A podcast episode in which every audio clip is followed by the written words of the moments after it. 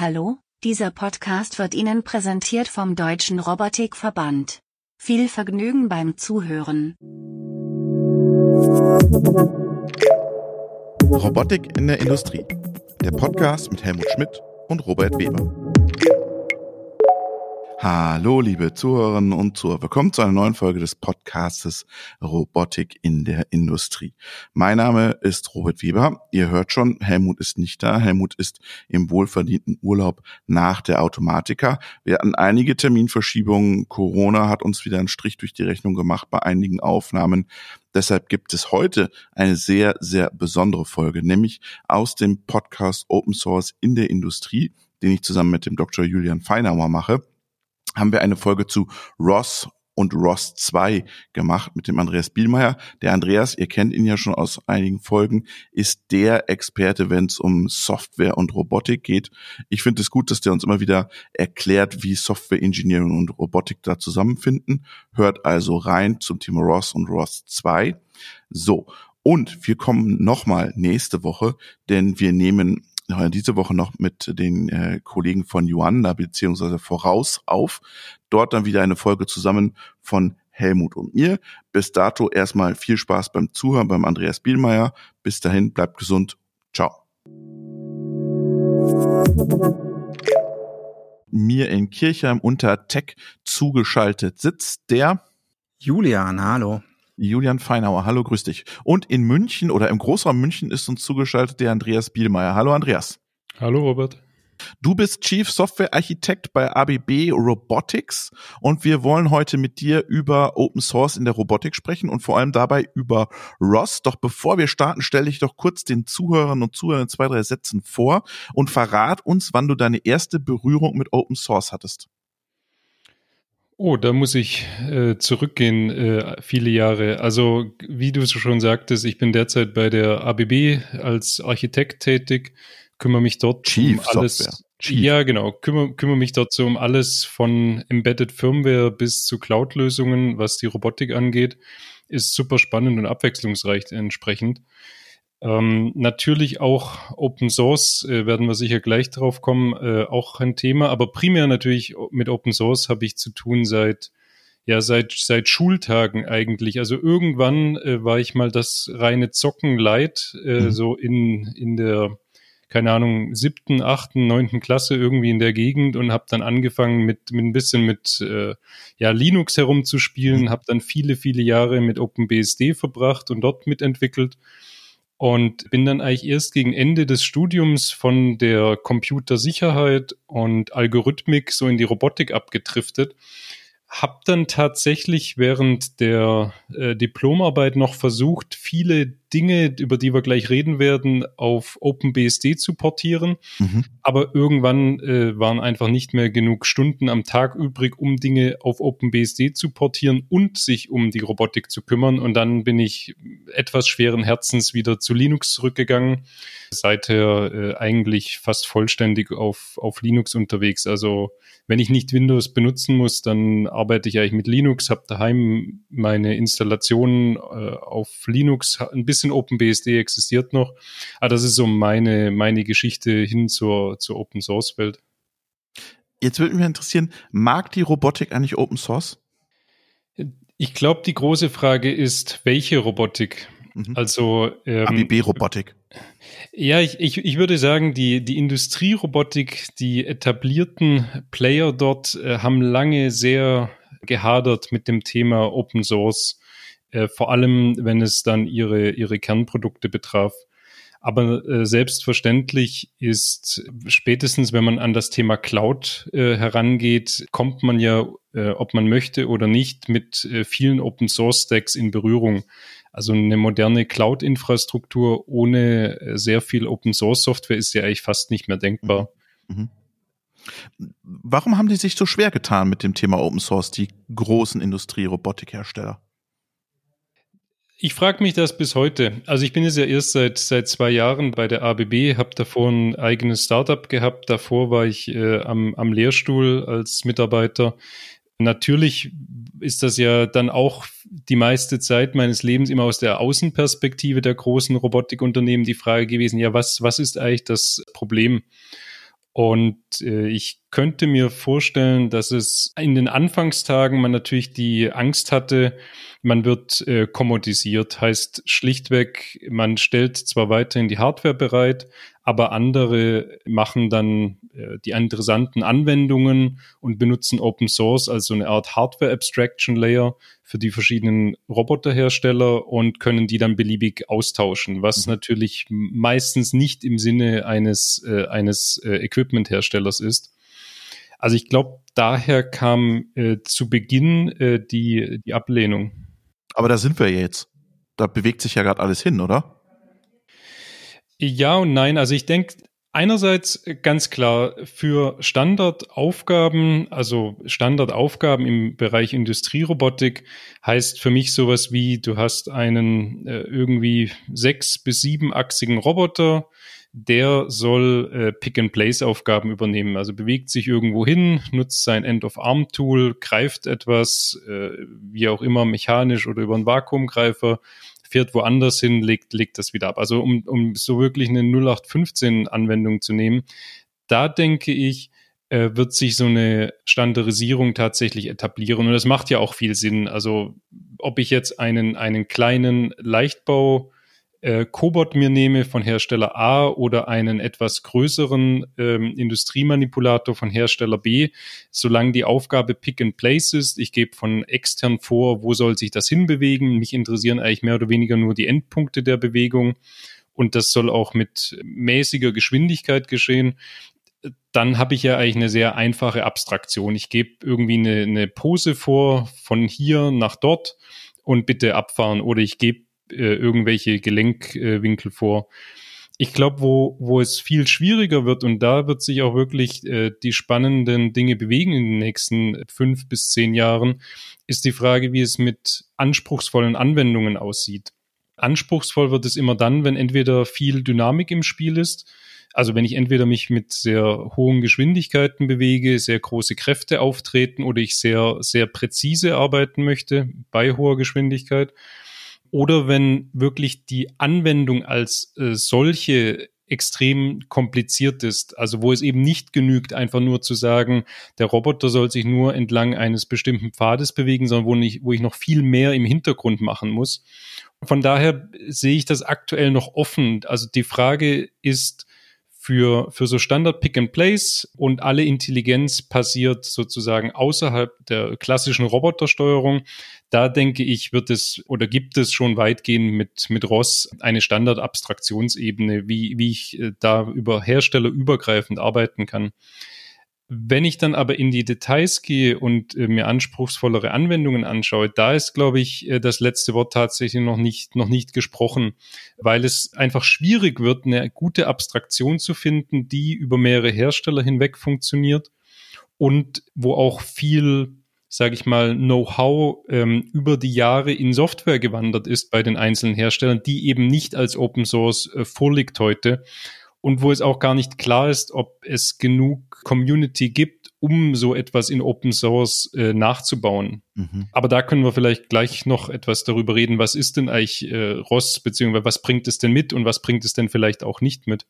Ich, ich finde das spannend, Julian, weil der Andreas hat ja gesagt, er hat die etablierten und ich habe das Gefühl, in der Robotik tut sich ja ganz viel. Es kommen viele Startups auf den Markt und die setzen alle auf das Thema ROS. Wahrscheinlich, weil ihnen diese Erfahrung aus 40 Jahren, 50 Jahren Robotikentwicklung einfach fehlt. Ich finde, äh, eine ganz spannende Frage, die ich äh, gerne an Andreas stellen würde, ist, wenn wir jetzt zurückdenken an Carsten M. das Pyramide, ne, also mhm. wo ist mein USP und was ist sozusagen die breite Basis, die Commodity, dann ist ja auch die spannende Frage in diesen Applikationen, ja, ja, wo ist denn der USP? Also bei so einem, wie ist deine Einschätzung, Andreas? Bei so einem Pick-and-Place-Beispiel, wie du es gesagt hast, wo liegt da der USP eines Roboterherstellers versus jetzt die, diese ja sehr, sehr viel spezielleren Applikationen? Also ich, ich würde sagen, wenn wir von Pick and Place reden, das Einzige, wodurch ich mich vom Wettbewerber abgrenzen kann, sind natürlich so die Klassiker, also Zykluszeit, wie schnell kann ich mich bewegen, Wiederholgenauigkeit, gegebenenfalls Pfadtreue. Das sind nach wie vor sehr wichtige Kenngrößen. Das geht manchmal so ein bisschen unter, wenn man sich die äh, nur die neuen Marktbereiche anschaut, die viel auf Cobot setzen, viel auf Leichtbauroboter setzen, die per se nicht so schnell, genau und präzise sind. Aber es gibt natürlich eben auch noch das Gros der Anwendungen, kommt immer irgendwann dann im Engineering-Prozess die Frage auf, ja, könnt ihr die Bewegung von 2,5 Sekunden Taktzeit reduzieren auf 2,2 Sekunden, weil sonst habe ich hier einen Engpass in meiner verketteten, äh, verketteten Linie. Also was ich sagen möchte ist, diese klassischen Kriterien, nach denen ich einen Roboter auswähle, die gibt es natürlich immer noch. Und da gibt es auch noch ähm, Unterschiede zwischen den etablierten, gibt es graduelle Unterschiede zwischen den etablierten und den Newcomern, gibt es dort massiv, äh, massive Unterschiede. Also die, dieses Kriterium besteht natürlich weiterhin. Wenn man aber darüber hinausschaut, über dieses reine äh, Roboter bewegt dich von A nach B, ist ja die Frage, was ist denn eigentlich, also was kommt denn überhaupt noch dazu? Weil wenn ich mich präzise bewegen kann und auch schnell adaptieren kann, meine Bewegung und, und all das, was fehlt denn eigentlich noch? Und das ist eben wirklich dieses Thema der Prozess, also der Fertigungsprozess. Ich nehme jetzt mal nicht das Beispiel, das Beispiel Schweißen, weil das einfach so ein mhm. immer wieder gewähltes Beispiel ist, dass es vielleicht langweilig ist. Ähm, nehmen wir mal irgendwas, von mir aus was Kraftgeregeltes, sowas wie eine, eine Oberflächenbearbeitung. Da ist es eben wirklich nicht einfach zu sagen, also ich als äh, automatisierendes Unternehmen, als Produzent, es ist gar nicht so einfach zu spezifizieren, was soll denn genau passieren. Also in der Theorie natürlich kann ich äh, festlegen, bitte diese Oberfläche mit einem Aufpressdruck von so und so viel Newton äh, abfahren und äh, es kommen so und so große Querbelastungen auf durch die Interaktion von meinem äh, ja, Schleifer und der Oberfläche und so weiter.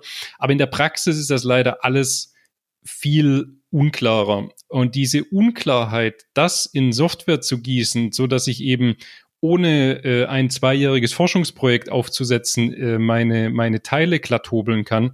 Das ist eben, was oftmals über Jahre hinweg in Software gegossen wurde, wo ich dann in den Ökosystemen der großen Hersteller finde ich dann einen Befehl dafür, der heißt dann irgendwie ja Oberflächenbehandlung. Und der hat ein paar Parameter, dafür gibt es eine Anleitung, gibt es vielleicht noch irgendein Engineering-Tool. Und das Wichtige steckt wirklich in dem Anwendungswissen, was muss denn im Hintergrund passieren, damit der Prozess äh, stabil funktioniert, damit die Ergebnisse äh, passen. Und das passiert natürlich alles überhalb dieser Ebene Roboter positionieren. Und, und diese Anwendungsebene, ich glaube, dort bleibt es tatsächlich spannend und dort sehe ich auch die, die größten Lücken in, im Open Source Ökosystem rund um, äh, rund um die Robotik, rund um ROS. Weil es auch nicht so der Fokus ist, oftmals. Genau, weil das der Fokus ist, weil, oder weil da auch das Domänenwissen ist nicht da ist. Genau, also äh, ich, ich denke, warum man ähm, wie gerade schon gesagt wurde, warum sieht man denn bei den ganzen Newcomern äh, Ross? Und es, es wurde jetzt vor ein paar Tagen ein neues Paper zu Ross 2 mhm. publiziert, mhm. also von der Mannschaft hinter, hinter Ross. Und es wurden auch einige Anwendungsszenarien und Unternehmen vorgestellt, die es sehr erfolgreich kommerziell einsetzen. Und es kommt eigentlich fast immer auf den Punkt, hätten wir nicht auf Ross gesetzt, sondern alles von der Basis auf selbst entwickelt. Äh, wir wären niemals an den Punkt gekommen, wo wir tatsächlich zum Kunden können und Robotik in den produktiven Einsatz bringen können, weil, weil es einfach so viel Engineering-Aufwand wäre, die Grundlagen zu schaffen. Aber was sie dann danach machen, ist eben auf diesen Grundlagen die eigentliche Anwendung programmieren. Und ganz häufig sind das eben nicht die Anwendungen, die schon seit Jahren gut beherrscht werden, sondern es sind eben neue Anwendungen. Und ich glaube, da wird es sich eben auch so ähnlich wie auch im äh, Linux-Ökosystem oder auch in anderen Open-Source-Ökosystemen dann ausdifferenzieren, dass man sagt, viele Nutzer haben gemeinsame Anforderungen, die kann ich in einem einmal geschriebenen Software-Stack abdecken. Aber sobald es dann spezieller wird, sobald ich dann eben den Unterschied machen möchte zwischen ich äh, möchte Fritten in einem Restaurant automatisiert äh, ins Öl werfen und wieder rausholen und salzen und servieren oder ich möchte in einer Halbleiterproduktion irgendwelche Wafer handhaben. Ich denke, der Teil, den wird man sehr selten Open Source finden, weil es das ist, womit die Firmen dann am Ende des Tages Geld verdienen, dass sie dieses Anwendungswissen in Software übersetzen und diese Software zusammen manchmal dann mit Hardware an ihre Kunden verkaufen. Also ich denke, es wird sich da so eine Zwei-Ebenen-Welt herausbilden langfristig, dass man die Basis immer mehr als Open Source hat. Also vielleicht wird es sogar so sein, es gibt die proprietäre Firmware, irgendwie die Roboterregelungstechnik etc. Also wirklich auf der untersten Ebene. Es gibt dann dazwischen, was vermutlich 90 Prozent der Codezeilen ausmacht, ein Open Source Ökosystem und obendrauf dann wieder ein paar Prozent, die wirklich die spezifische Anwendung sind. Aber dort sitzt dann eigentlich der, der Wert, dort findet dann der Wettbewerb statt. Ich finde es super spannend. Lass uns doch mal über dieses ROS sprechen, weil wir haben viele Zuhörer aus der Open Source Community und du hast ja gesagt, die Community ist vielleicht gar nicht so groß wie bei den Linux-Projekten oder bei PLC X. Ähm, was ist ROS und wo kommt das her? Ich versuche das mal knapp zusammenzufassen. Also äh, ROS, der Robot Operating System, wurde ursprünglich bei Willow Garage entwickelt, was ein äh, ja, Startup, kann man sagen, äh, war im, im Silicon Valley.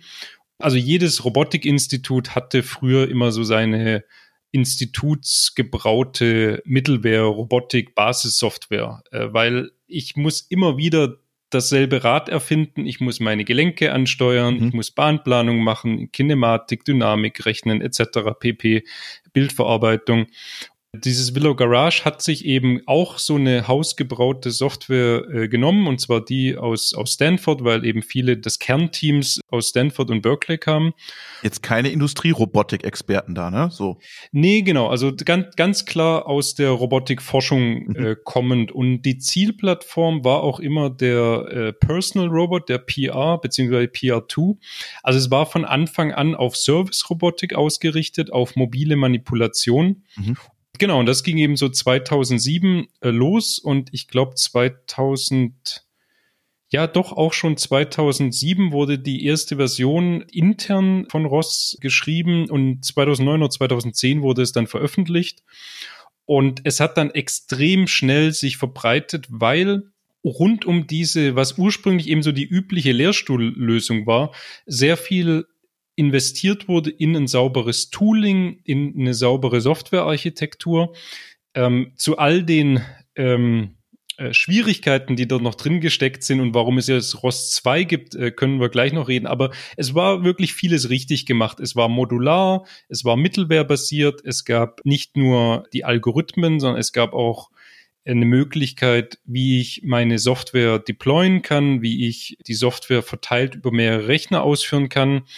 Ähm, ich hatte ganz viele Tools dazu, Simulation, Visualisierung, Logging und eben auch äh, verschiedene Robotikfähigkeiten, also Capabilities im Sinne von Bahnplanung, im Sinne von Navigation, Perzeption und so weiter. Das war eben alles entwickelt für die eigenen Bedürfnisse, aber man hat dann sehr schnell gemerkt, es gibt ähm, ganz viele andere, die ein Interesse, also ganz viele andere Lehrstühle vor allem, also war noch wenig kommerziell in den Anfangstagen, viele andere Robotikforscher, die auch nicht das Rad ständig neu erfinden wollen, sondern die wollen ja eigentlich an neuer Robotik arbeiten, an neuen Algorithmen, an neuen Lösungen, neuen Verfahren, neuen Anwendungen.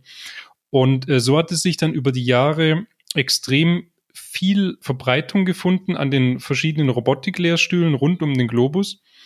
Und Willow Garage hat das eben sehr, sehr unterstützt, auch sehr dezentral gearbeitet, damit nicht es den einen Gatekeeper gibt, sondern es wurde wirklich über die Welt verteilt, äh, gab es Schwerpunkte, wer hat sich um die Navigation gekümmert, wer hat sich um die Manipulation gekümmert, um die Bildverarbeitung.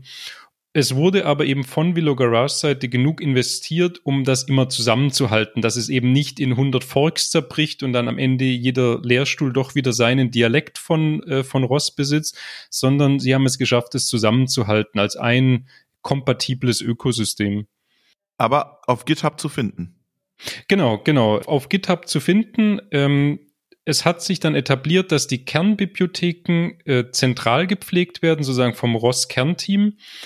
Aber ganz viele andere genauso wichtige Bibliotheken werden auch dezentral äh, gepflegt. Also es gibt dann letztlich äh, so ein bisschen wie vielleicht in der Apache Foundation, wobei es keine von, also keine Foundation im klassischen Sinne ist, aber es gibt einfach Kernteams, die sich um verschiedene der großen Software-Stacks innerhalb des ROS-Universums kümmern.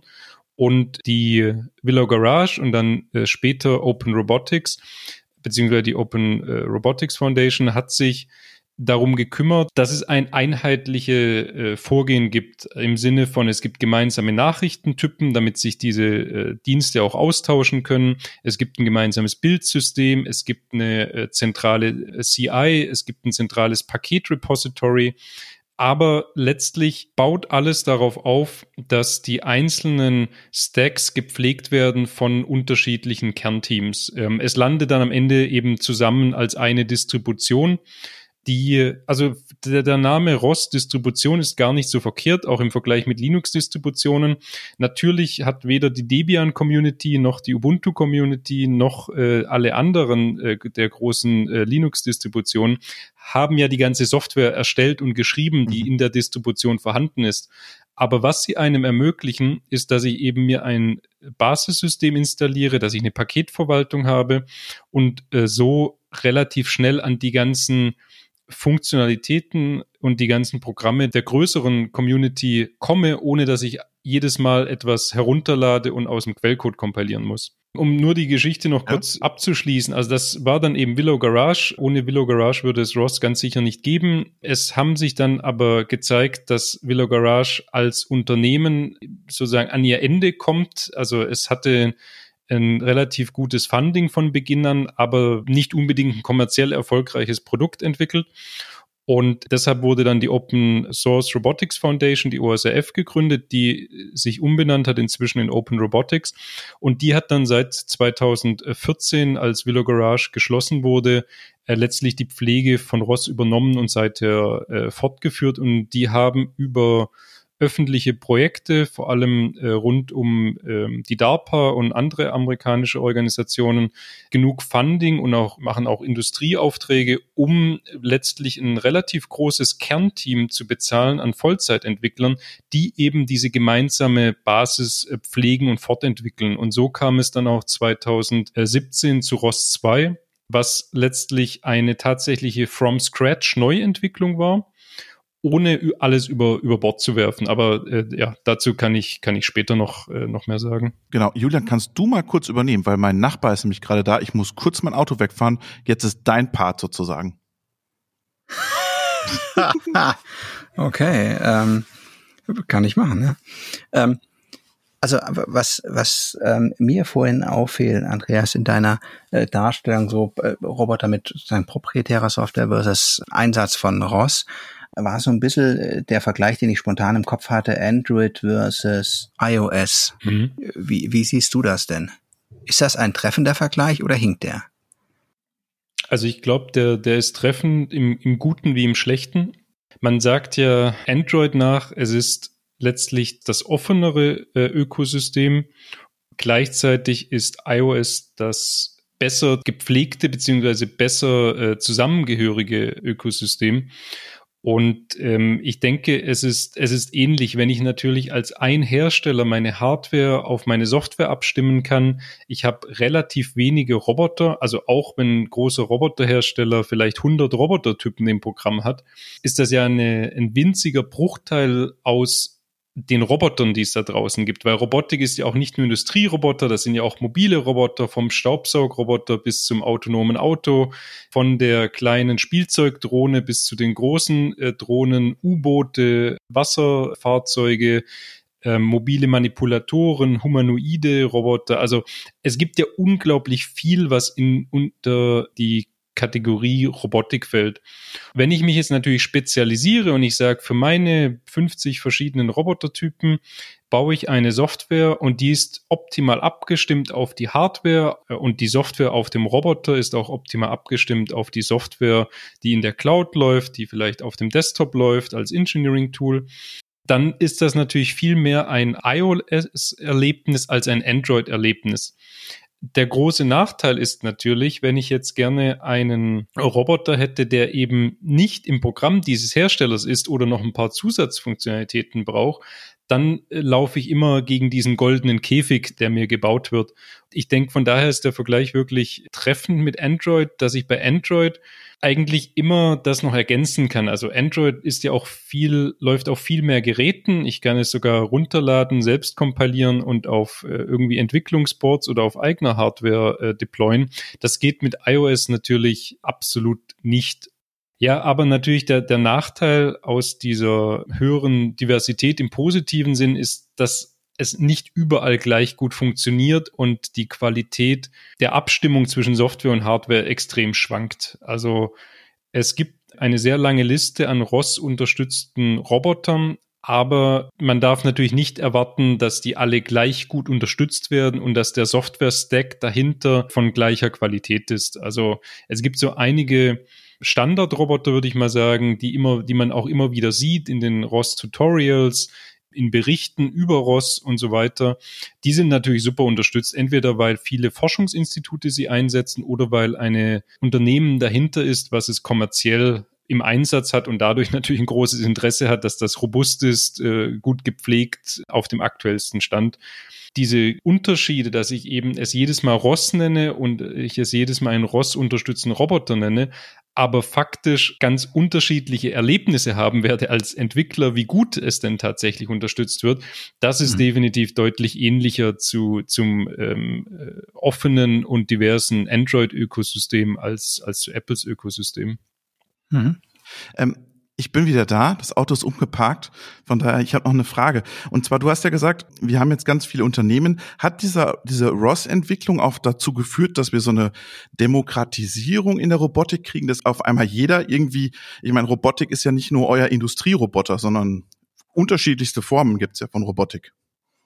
Ja, also ganz klar, viele der ähm, neuen Unternehmen in der Robotik würde man nicht sehen, wenn es nicht wenn man nicht auf den berühmten Shoulders of Giants stehen könnte mhm. als, äh, als Startup-Gründer im Bereich der, der Robotik. Also wenn ich mich erstmal hinsetzen muss und mit mehreren Vollzeitentwicklern die Grundlagen schaffen, um ja ebenso die, die Klassiker der Robotik, die ich vorher schon genannt hatte, also Kinematik, Dynamik, Perzeption, verteilte Systeme, eine Mittelwehr, äh, Deployment, Orchestrierung, all, all diese Dinge von Null auf entwickeln müsste, dann würde ich ein, zwei, drei mehr Jahre mhm. vermutlich von meiner Unternehmensgründung erstmal benötigen, bis ich das erste Produkt auf den Markt bringen könnte. Und äh, so viel Zeit hat, so viel Zeit, Geld und Geduld hat natürlich fast kein Jungunternehmen.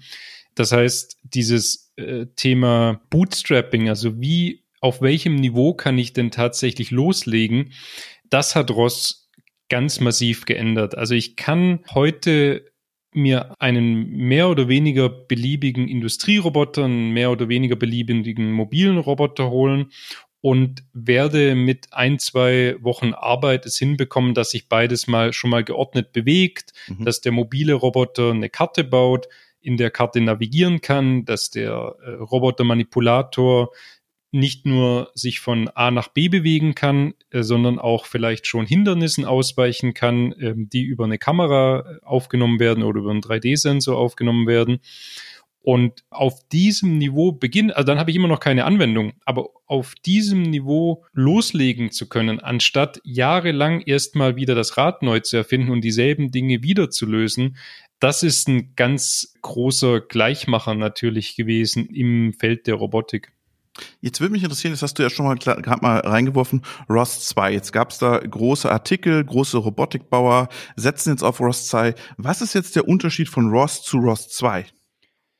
Also ich, ich fange vielleicht mal damit an, was alles gleich geblieben mhm. ist, okay. ähm, äh, weil es vielleicht für den einen oder anderen auch nochmal interessant ist zu hören, ja, dieses Ding heißt Robot Operating System, ist das jetzt eine Alternative zu Linux? Mhm. Ähm, nein, also Operating System ist etwas, was viele Leute immer verwirrt. Die Idee bei der Namensgebung damals war zu sagen, ja, ein Roboter Betriebssystem ist eben mehr als nur äh, Speicherverwaltung, Gerätetreiber und einen GUI-Server und Audiosubsystem und so weiter. Und es setzt aber auf auf den bekannten Betriebssystemen. Also klassischerweise war ROS immer zusammen mit Linux, konkret mit Ubuntu verbandelt. ROS 2 äh, ist plattformunabhängig, ist auch, kann man auch unter Windows oder unter macOS nutzen, wobei man ganz klar sagen muss, die primäre Plattform ist nach wie vor irgendeine Form von Linux. Äh, am einfachsten bekommt man es immer noch unter Ubuntu zum Laufen. Mhm. Was bringt denn ROS alles mit? Also es gibt da so eine schöne Visualisierung. Vielleicht können wir den, den Link äh, in, Shownotes, in, in Shownotes äh, packen. Äh, die ROS-Gleichung.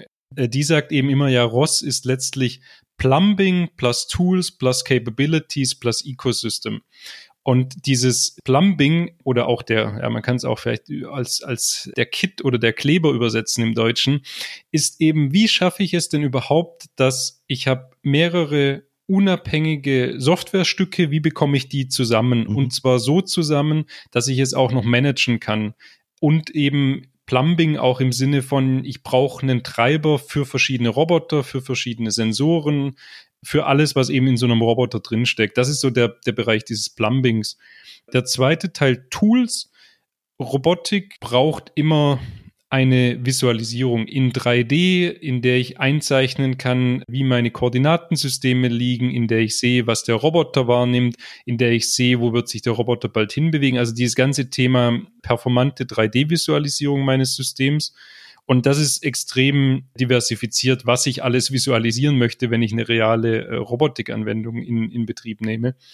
Das nächste Thema ist Datenloggen und zwar idealerweise so, dass ich also Experimente mit Robotern sind immer extrem aufwendig und idealerweise kann ich dabei alle Daten aufzeichnen und später nochmal abspielen, um meine Algorithmen zu verbessern, um meine Anwendung zu verbessern, damit ich nicht ständig die Experimente wiederholen muss, weil es natürlich das Resetten nicht so schnell geht wie in der reinen Software. Ähm, ich muss dann eventuell jemanden Vollzeit abstellen, der an dem Robotersystem steht, jedes Mal die Gegenstände wieder an die richtige Stelle packt und äh, sonstige Dinge macht. Also Data Locking ist ganz wichtig und dann nicht zuletzt Simulation, also dass ich eine akkurate Physiksimulation habe, eine Simulation der Sensoren, des Roboterverhaltens, damit ich letztlich mit virtuellen Robotern arbeiten kann während eines großen Teils der Entwicklung und nur dann an die Hardware muss, wenn ich sehe, in der Simulation funktioniert das jetzt schon mal. Und dann die, die dritte Säule sind eben diese Capabilities, um die, so die Automatisierungspyramide nach oben das zu erklären. Also ich brauche irgendwelche Regelungstechnikthemen, ich brauche Bahnplanung, äh, Dynamikberechnungen, all diese Dinge. Ich brauche Perzeption, das heißt Objekterkennung, äh, Hinderniserkennung, all, all diese Dinge. Und bei den mobilen Robotern brauche ich solche Themen wie eine Karte aufbauen und durch die Karte navigieren ähm, und generell geordnet mit der Umgebung interagieren. Und der vierte Teil ist dieses Ökosystem, dass es eben ganz viele andere Nutzer gibt, mit denen ich mich austauschen kann über Probleme, die ihren eigene Software bereitstellen, die meine Software nutzen, mir Fehler melden, Bugfixes senden, Pull-Requests machen auf meine Software, die Dokumentation pflegen, Tutorials bereitstellen. Und all diese vier Dinge, die ich jetzt gerade genannt habe, dieses Plumbing, Tools, Capabilities und Ecosystem, ist identisch für ROS 1 wie ROS 2. Und jetzt ist natürlich die Frage, ja, was hat sich denn jetzt geändert, wenn ich sage, das war eigentlich ein kompletter Neustart? Das Wichtigste, was sich geändert hat, war eigentlich die technische Implementierung. Also ROS 1 ist wirklich organisch herausentwachsen aus einer Lehrstuhlsoftware der Robotikforschung. Das Transportprotokoll hat sich jemand selbst ausgedacht. Man hat einfach an vielen Stellen gesehen, ja, das funktioniert zwar, ist aber weder folgt weder irgendeinem Standard, noch wurde es auf Skalierbarkeit oder einfache Analyse ausgerichtet. Und über die Jahre hat man einfach diese Limitation immer stärker gemerkt. Also ROS über WLAN war äh, immer die, die Hölle aufgrund des Transportprotokolls.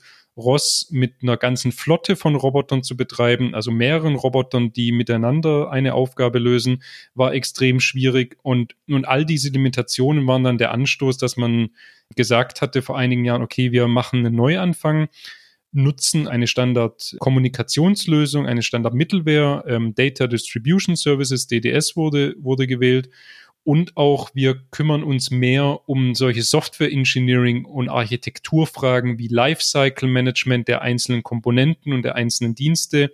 Wir verbessern das Thema Portabilität. Wir kümmern uns um die Paketierung, um das Erstellen von Binärpaketen aus der Software.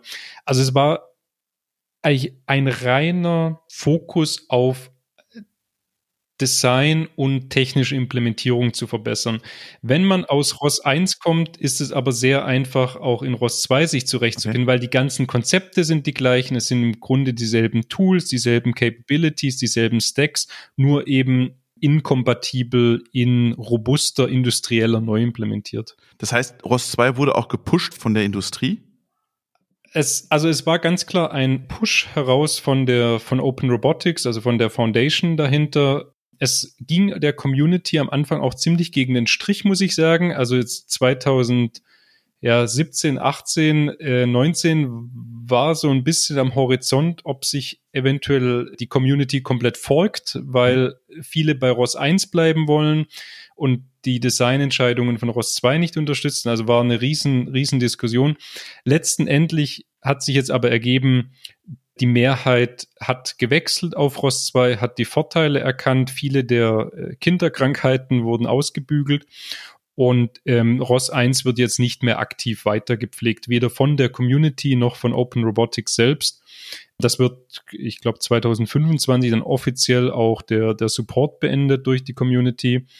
Von daher wurde diese, äh, diese Sollbruchstelle zum Glück überwunden, äh, dass sich die Community komplett, komplett spaltet durch eben diesen bewussten Neuanfang. Es war industriegetrieben insofern, dass einer der Hauptgründe, die man immer gehört hat, warum nicht ROS eingesetzt wird, ist ja, es ist nicht ähm, Industrial Grade, es ist nicht produktionsfähig 24-7 mit einer ho hohen Verfügbarkeit. Und äh, zum Teil war das durchaus äh, richtig, gerade was, was diesen Datenaustausch angeht, was auch ein paar der Kernbibliotheken anging und deren Shortcomings. Das hat sich auf jeden Fall geändert. Und der größere Treiber, würde ich behaupten, war aber tatsächlich die DARPA, die ein großes Interesse dran hatte, im Umfeld der USA das einzusetzen. Und DDS ist auch eine Kommunikationslösung, die man sehr im, äh, ich sag mal, im militärischen Sektor findet das war einer der, der großen Treiber dahinter auch. Also weil die Open Robotics muss sich ja auch irgendwie finanzieren, sind sehr DARPA-nah immer unterwegs gewesen und auch immer noch unterwegs.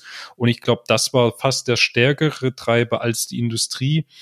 Wobei natürlich viele der Startups, die mit ROS 1 erfolgreich waren, dann aber oftmals Dinge neu implementiert haben, proprietär, und damit erfolgreich waren, gesagt haben, ja, das wollen wir eigentlich nicht nochmal machen oder das wollen wir in Zukunft nicht äh, so machen, äh, sondern wir hätten lieber eine Lösung, die vom Prototypen, von, beziehungsweise von der Forschung über den Prototypen bis hin in den produktiven Einsatz reicht. Und das war eben äh, einer der, der großen Ziele von ROS 2, dass ich es deployen kann und es dann auch äh, 24-7 äh, läuft. Aber es ist ja interessant, Julian, dass ein staatlicher Akteur das so pusht, oder? Das ist schon äh, eine Ausnahme. Ähm, das ist, würde ich sagen, keine Ausnahme. Nicht? Ähm, Nee, es gibt einige Projekte. Also ein anderes sehr bekanntes äh, Open Source Projekt ist das Tor-Projekt, was vielleicht der eine oder andere kennt, mhm. was ja auch Open Source basiert und sichere Kommunikation ermöglicht, das sehr, sehr stark von der NSA gepusht wurde oder immer noch gepusht wird. Okay. Glaubst du, Andreas, dass dieses, du hast ja gerade gesagt, USA, jetzt kommt viel Robotik, traditionelle Robotik aus dem asiatischen Raum, ein bisschen was aus Europa. USA war da nicht immer so der Player in dem Markt, dass man versucht, mit Ross da so reinzudrängen? Also ich kann das natürlich auch nicht aus, aus erster Hand sagen, ja. aber es gibt diverse Strategiepapiere, äh, auch, auch öffentliche, wo es eben darum geht, ja, wie kann die USA einerseits und äh, wie kann äh, China andererseits und, und vielleicht auch noch Japan, also alle drei Länder haben eine eigene Robotik-Roadmap und, und Strategie. Und alle wollen natürlich ihre äh, globale Wettbewerbsfähigkeit im Industriesektor erhalten, in Klammer wiedergewinnen. Mhm. Und äh, die Robotik war dort natürlich einer der, der zentralen Themen. Also man findet das sowohl in den USA äh, Strategien dazu, als auch natürlich in China ist ja fast bekannter mit ihrem 2025 ja, genau. Hatten wir was, auch eine Folge zu? Was, was äh, die kommerzielle Nutzung und auch den Domestic, äh, mir fehlt, fehlt gerade die Übersetzung, also dass, dass ich letztlich äh, Roboter aus China in mhm. China einsetze, weil ja. heute sind eben die, äh, die nicht chinesischen Unternehmen immer noch die, die Dominanten in dem Markt. Also es gibt eine, immer wieder eine äh, einmal im Jahr mindestens eine Präsentation von der Open Robotics Foundation zu dem Thema ja Statistiken, also wie viele Besucher gibt es auf der Webseite, wie viele Pakete werden heruntergeladen, wie viele Pakete gibt es überhaupt und so weiter. Und wenn man sich da die Weltkarte äh, anschaut, was am hellsten leuchtet, ist die USA, äh, China, Deutschland und Indien und Japan. Mhm. Was eben natürlich auch die großen Robotiknationen sind. Ähm, und äh, also das heißt, das Thema Ross ist in Asien mindestens genauso aktiv bearbeitet wie anderswo in der Welt, also wie in Europa oder, oder den USA. Ich weiß auch von vielen der ähm, ja, asiatischen äh, Robotikunternehmen, also insbesondere der, der Startups, auch in China, natürlich setzen die ROS ein. Manche sagen es, manchen sieht man es an. Aber wie viel davon dann letztlich bei den Firmen, die erfolgreich sind, im Massenprodukt landet und bei wie vielen das tatsächlich immer noch dieser Weg ist. Ich beginne zwar mit Ross, ich gehe damit an die ersten Kunden, aber dann laufe ich in irgendwelche Barrieren und programmiere alles nochmal neu, weil bis dahin habe ich dann genug Mitarbeiter, habe genug Zeit, äh, mache schon Gewinne mit meiner äh, ersten Implementierung. Das ist immer extrem schwierig zu sagen und leider reden wenige Firmen offen darüber. Also in diesem Science Robotics Paper haben sich jetzt ein paar sehr öffentlich dazu bekannt. Man weiß es von anderen ein, einfach aufgrund dessen, dass man sieht, wer in welchem Repository committed, mhm. wer wo Pull Requests äh, hinsendet, wer welche Issues aufmacht, weil kann man natürlich davon ableiten, welche Unternehmen, die es nicht ganz so öffentlich drüber reden, auch ROS einsetzen. Aber es gibt jetzt leider keine Liste von den Top 100 Robotikunternehmen, die alle ROS einsetzen. Also dort sind wir noch nicht. Aktuell ist das immer noch so, wie ich äh, Linux vor 20 Jahren wahrgenommen habe. Man nutzt es zwar, weil es eigentlich auch keine Alternative gibt, aber man redet nicht, noch nicht so gern darüber. Und das hat sich ja bei äh, Linux und bei neueren Open Source Projekten, also wenn ich an Kubernetes, Docker ja. und so weiter denke, da sind ja die Firmen stolz darauf, ja. wenn sie erwähnt werden unter den Top 10 Committern. Ja. Ja. Ähm, das, das würde mich am Ende jetzt nochmal interessieren, Andreas, weil ähm, du hast ja auch ein tolles Buch geschrieben, Robotics for Software Engineers und eure Branche braucht ja auch Software Engineers. Kannst du die damit anlocken, dass du sagst, oder, oder wollen die auch Open Source arbeiten, damit du überhaupt eine Chance hast, dass sie zur Robotik kommen? Also ich kann nur aus meiner Erfahrung und äh, Wahrnehmung äh, das, das beantworten. Aber ich denke schon. Also eine Sache ist immer mit proprietärer Software wenn ich nicht gerade bei dem Marktführer oder Monopolisten die Software entwickle, äh, die proprietär ist, dann ist ja auch immer für einen persönlich die Frage, ja, werde ich dort bis zum Rentenalter arbeiten? Mhm. Und wenn nicht, kann ich dann all die konkreten Kenntnisse, die ich mir angeeignet habe, auch nochmal vielleicht woanders in der Branche äh, anwenden? Und wenn ich mich mit Linux beschäftige, wenn ich mich mit Kubernetes beschäftige, wenn ich mich mit Angular, React, Vue.js, also wenn ich jetzt ein paar der großen Open Source Frameworks nenne, beschäftige, egal bei welchem Unternehmen, haben meine gewonnenen Fertigkeiten ja auch einen Marktwert außerhalb meines eigenen Unternehmens.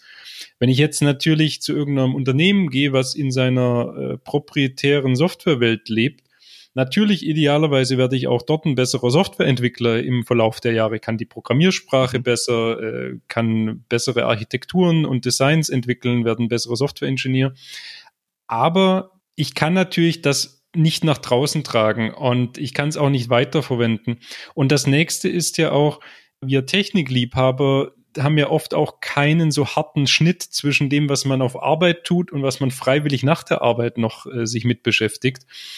Und ähm, bei den Open Source Ökosystem kann ich natürlich in meinem Dayjob irgendwas in ROS arbeiten für ein keine Ahnung, äh, Last Mile Delivery Pizza Bot und kann mich auch äh, in meiner Freizeit im Makerspace noch beschäftigen mit meinem irgendwie mit meiner Kaffeelieferdrohne.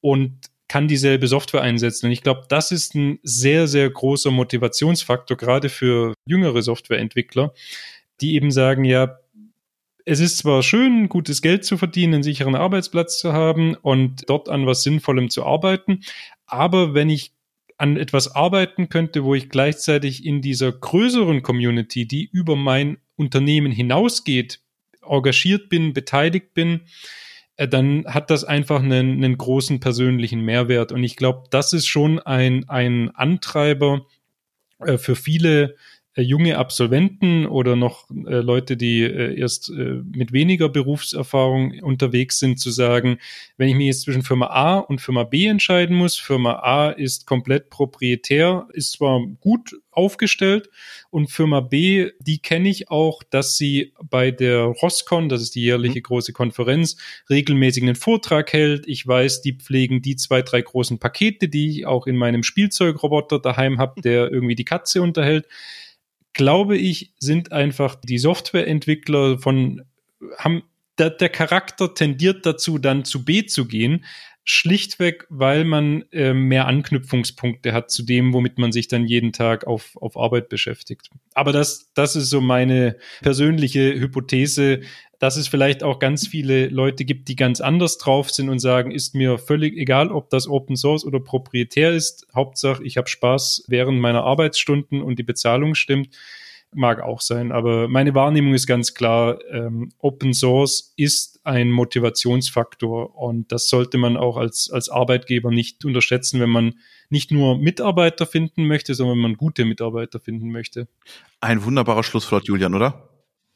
Ja, Dankeschön. Nein, du darfst noch eine Frage stellen. Äh, ich, ich, wollte tatsächlich noch eine Frage stellen und zwar arbeitest du jetzt äh, für ABB und du hast ja schon gesagt, es ist ein Motivationsthema für die Unternehmen. Du hast vorhin gesagt, viele Startups setzen auch ähm, auf ROS aus, aus den Gründen, über die wir schon gesprochen haben. Würdest du unterm Strich dann sagen, dass das ROS oder allgemein dieser Open Source Ansatz in der Robotik ein Innovationstreiber war? Es, es gibt einen äh, sehr bekannten Comic äh, aus den Anfangstagen von, äh, von Ross. Also der hat mindestens zehn Jahre auf dem Buckel inzwischen. Sowas in, äh, in der Richtung Stop Reinventing the Wheel. Und der zeigt eben sehr schön auf, so der klassische Lebenszyklus eines äh, Robotikdoktoranden, man fängt an, man möchte alles anhand des Lehrbuchs von neuem programmieren, weil alles Bestehende ist ja hässlich und schwer zu verwenden und sowieso. Und dann fängt man an und irgendwann geht dann die Zeit zu Neige, das Projekt geht zu Neige, man muss langsam mal publizieren und äh, seine Promotion fertigstellen und dann hackt man irgendwas zusammen und diesen Haufen hinterlässt man dann den, den Nachfolgern am Lehrstuhl. Und äh, diesen klassischen äh, Lebenszyklus, den hat Ross tatsächlich geschafft, ein Stück weit zu durchbrechen. Das von Dok also die Robotik entwickelt sich heute immer noch Doktorandengeneration zu Doktorandengeneration und vielleicht inzwischen auch ein bisschen Startup um Startup. Aber es wird jetzt einfach mehr nutzbare Software übergeben von einer Generation an die nächste eben über das Open Source Ökosystem und nicht der Doktorand in der nächsten Generation schaut sich die alten Papers an, schaut kurz den alten Code, entscheidet sich nicht brauchbar, nicht benutzbar, schreibt alles wieder von, von selbst. Und ich denke, diese unglaubliche Verschwendung an immer wieder dieselben Algorithmen implementieren, debuggen, die ganzen Randfälle, die in keinem Lehrbuch äh, stehen, zu begegnen und wieder zu lösen. Das alles loszuwerden, hat zu einem äh, sehr starken äh, Beschleunigung geführt in, in der Robotikforschung. Ich habe das Gefühl, auch was, was Startups angeht, hat es äh, geholfen, dann diese Forschungsergebnisse tatsächlich in Markt zu überführen. Ähm, also von daher würde ich ganz, ganz klar sagen, ja, es ist ein Mehrwert, eine Open Source Implementierung zu haben, die anknüpfungsfähig ist an ein größeres Ökosystem, als nur eine, eine geschriebene Dissertation zu haben und äh, Source Code, den man vielleicht auf GitHub geladen hat, aber den keiner mehr compiled bekommt und wenn er ihn compiled bekommt, funktioniert er nur mit genau einem Roboter, der genau in einem Lab irgendwo auf der Welt existiert und sonst mit gar nichts. Also da hat es einen unglaublichen Mehrwert gebracht, dass ich einfach aufbauen kann auf dem, was vor mir gemacht wurde, anstatt sehr viel immer wieder neu zu schreiben. Und äh, das trägt ganz sicher auch zur äh, Innovationsgeschwindigkeit bei. Und es ist immer wieder ein Mehrwert, mit dir einen Podcast aufzunehmen. Danke, Dr. Andreas Biermeier und schöne Grüße nach München. Ja, immer wieder toll mit, mit dir, Robert, und äh, auch zum ersten Mal mit dir, Julian, äh, zu sprechen. Hat viel Spaß gemacht. Dankeschön, Andreas.